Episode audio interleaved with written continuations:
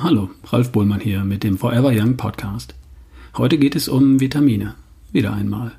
Ich zitiere dazu die News von Dr. Ulrich Strunz. Voller Verriss. Ganz aufgeregt haben mich damals einige von Ihnen auf die ARD hingewiesen. Da hätte es am 11.05.2010 eine Doku zu Vitaminen gegeben. Ein voller Verriss. Und Sie wären jetzt verwirrt. Gucke ich also im Internet nach. Und was finde ich? SWR. Die Neuauflage einer Sendung vom 20.09.2007. Eine dänische Meta-Analyse. Kannten wir das nicht schon? Nämlich als verfrühten Aprilscherz 2007? Die Studie ging damals durch die Presse, stand in der Süddeutschen, 17.04.2008, im Deutschen Ärzteblatt, 16.04.2008, auf der Internetseite Pressetext, 18.04.2008. Seltsames Datum. Die Originalstudie wurde veröffentlicht, JAMA, 28. Februar 2007. Wer hätte denn jetzt hier gepetzt? Jedenfalls wurden ausgewertet 815 klinische Studien, die wissenschaftlich einwandfrei waren. Nur, die wurden eben nicht ausgewertet. Die hätten das gewünschte Ergebnis nämlich nicht gebracht. Deshalb hat man aus den 815 Studien 68 ausgesiebt, die angeblich noch bessere Qualität hätten. So, so. Nur ergab die Auswertung von 68 wohl ausgewählten Studien gar nichts. Vitamine hatten keinerlei Einfluss auf die Sterblichkeit. Oh, was hätten dann die Auswertungen aller 815 Studien ergeben? Forever Young-Leser wissen das. Grauer Star wäre verhindert. Alzheimer wäre nicht aufgetreten. Die Makuladegeneration wäre rückläufig.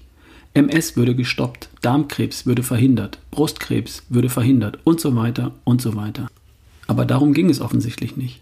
Jedenfalls hat die Reduktion auf nur 68 aus 815 Studien nichts erbracht.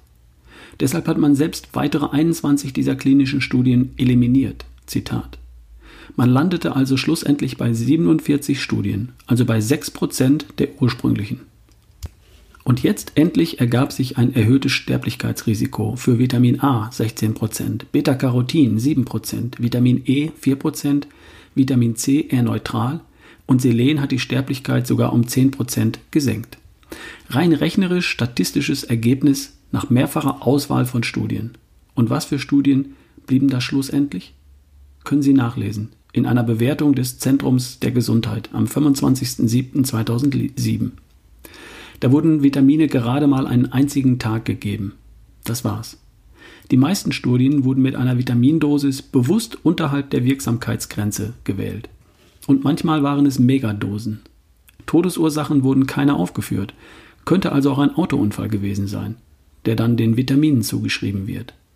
Diese wunderschöne Mega-Analyse vom Februar 2007 ist seither nie mehr aufgetaucht. Zu Recht vergessen. Wer immer sich damit beschäftigt hat, hat wohl, so wie ich, einen roten Kopf bekommen. Ein Glück, dass wir die ARD haben. Zum Aufwärmen. Ende der News. Hm. Es gibt tatsächlich bis heute noch Menschen, die glauben, Vitamine würden nichts bringen, vielleicht sogar schaden, obwohl das Gegenteil tausende Male bewiesen ist. Das ist einfach schade. Also, Vitamine sind nur dann schädlich, wenn du zu wenig davon hast. Bis zum nächsten Mal. Dein Ralf Bohlmann.